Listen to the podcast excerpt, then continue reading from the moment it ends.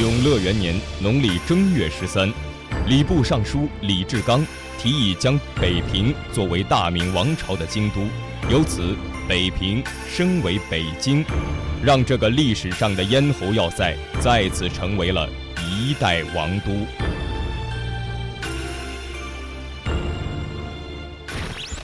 公元二零一三年十二月三十日，小编 M 与小编小 Z 创建哇啦哇啦广播电台，带您在四九城里走街串巷、钻胡同，东瞅西瞧、上蹿下跳。这里就是大型人文类节目，寻找老北京的身影。他是一位深受慈禧管制的皇帝。大婚亲政的组织也在他身上毫无显现。幸而短暂的一生中，还有一位女子与他相伴，但也终究是烟花易逝。本期节目将为您呈现光绪皇帝是如何度过他后半生中短暂的快乐与漫长的孤独。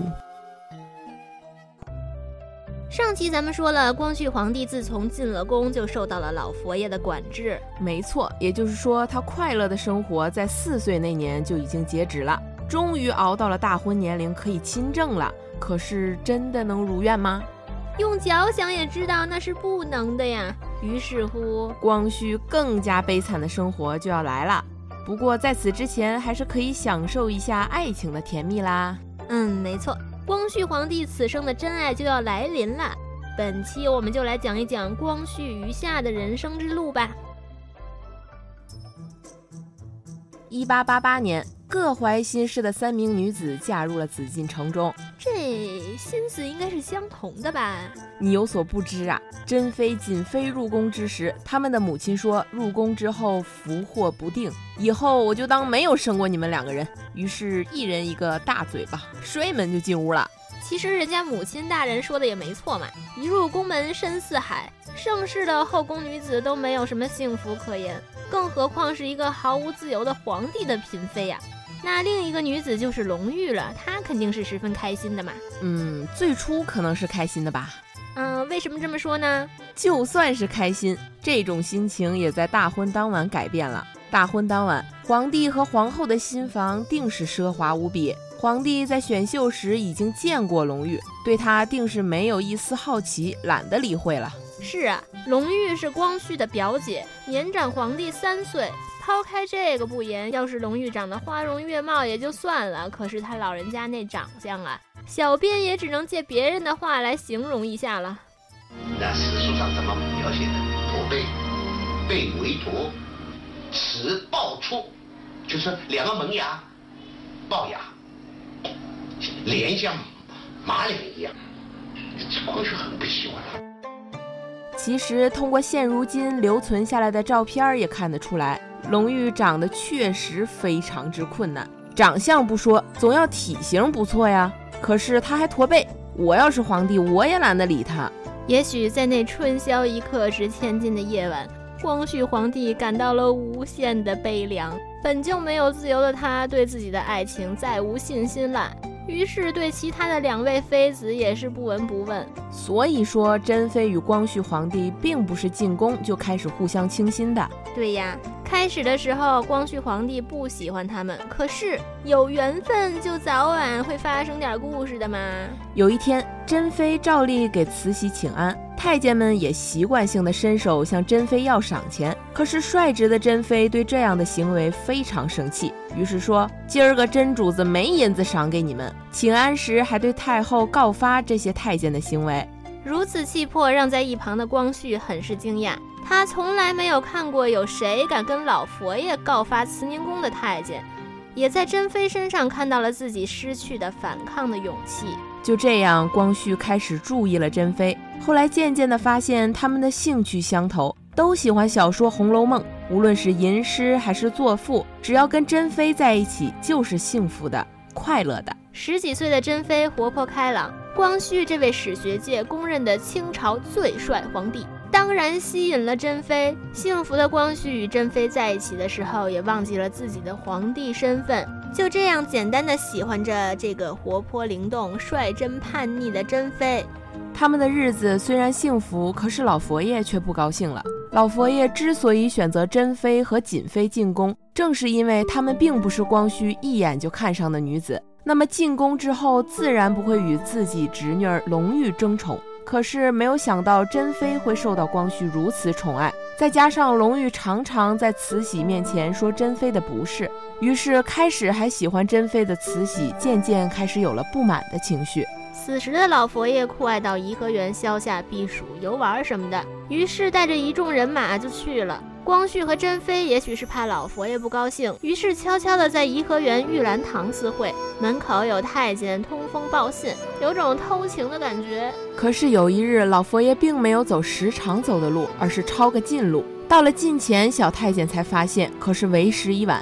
只能大声高喊：“老佛爷驾到！”此时正在屋里亲热的两个人便慌张了起来。光绪将珍妃匆忙地藏在了一幅画的后面。慈禧在屋里与光绪说话，光绪还惊魂未定的毫无心思。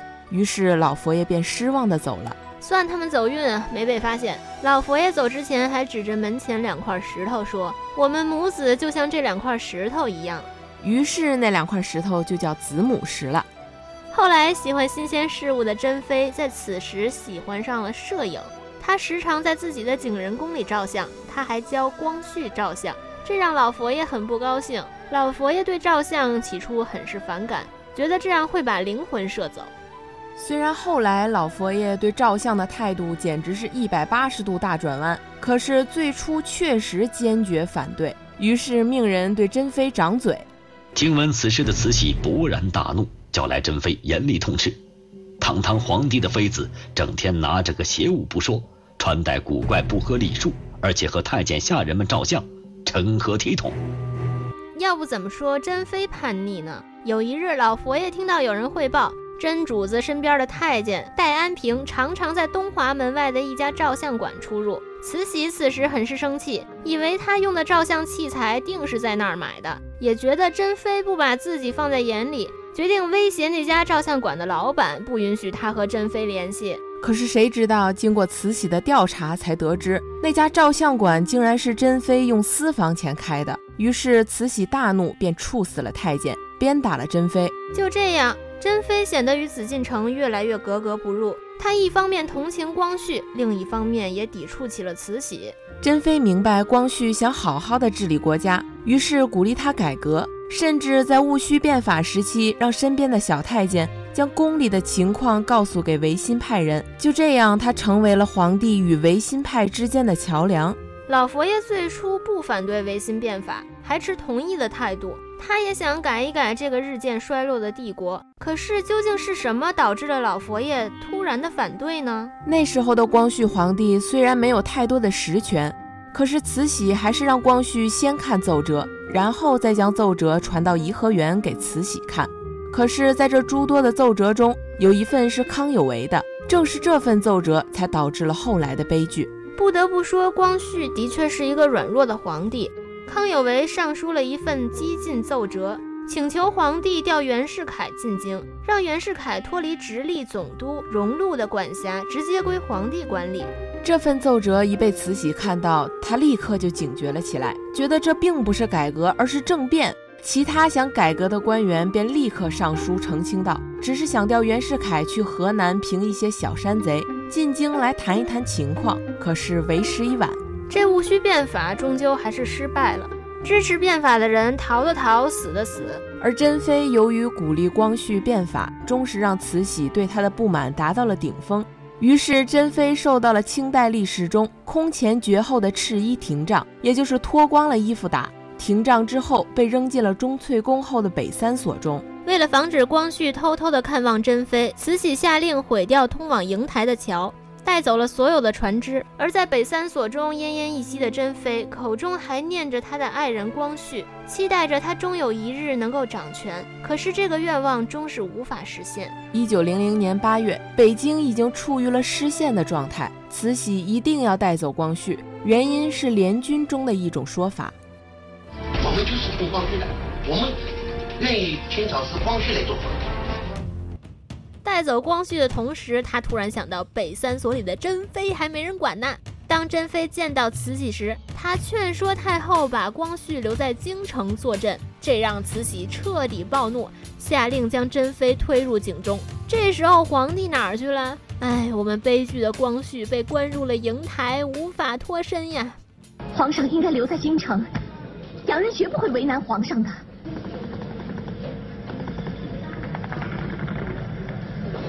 扔到井里头去。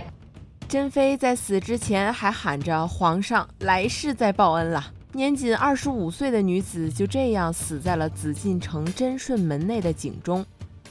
饶了我吧！珍珠，珍珠，珍珠，你忍住点吧。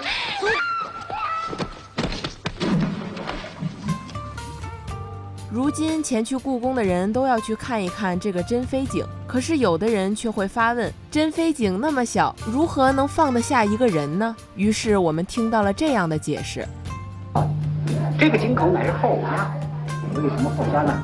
因为第二天，珍妃被他姐姐瑾妃从井里捞了出来。按说一个死人被井水泡了一年，应该泡得腐烂了，没想到面目栩栩如生。可是从那之后。这里每逢入墓就传出哭声，那么根据风水学家、堪舆学家他们的建议，就加上这个井口，加上这个铁棒。自此之后，光绪孤独地生活着，没有丝毫权利。直到光绪三十四年十月二十一日酉时正二刻三分。光绪皇帝死于瀛台的含元殿，终年三十八岁。第二天下午一点到三点间，慈禧也去世了。这母子二人在一天之内相继死亡，究竟是自然巧合，还是有意为之呢？如今光绪的死因有四种说法：袁世凯禁药毒死光绪，自然死亡；慈禧害死和被李莲英害死。大多数的人还是不愿意相信光绪是自然死亡，而更多的人愿意相信他是被母后慈禧害死。也有人认为袁世凯禁药害死了他。人们说袁世凯害怕慈禧死后光绪得到权力，报戊戌变法之仇，到时候会杀了袁世凯，所以他才会给皇帝毒药，害死了光绪。可是那样的年代可不是你想杀皇帝就能杀得了的。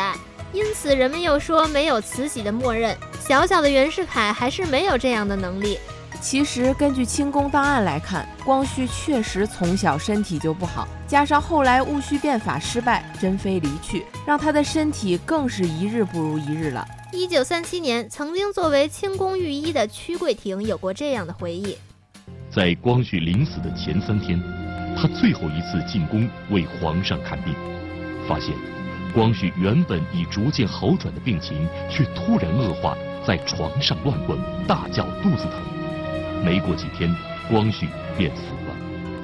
经过后人的详细化验，得出这样的结论：光绪头发有两处砷含量明显异常，最高值竟是普通人的两千四百零四倍。这个结论不禁让我们想到了一个剧毒的生化物——三氧化砷。也就是我们平常所说的砒霜。无论如何，如今光绪皇帝的死因至今仍是个历史疑案。虽然查出光绪皇帝死于急性砒霜中毒，可我们却无法得知是谁害死了光绪。历史不能回放，我们也只能同情他悲苦的一生了。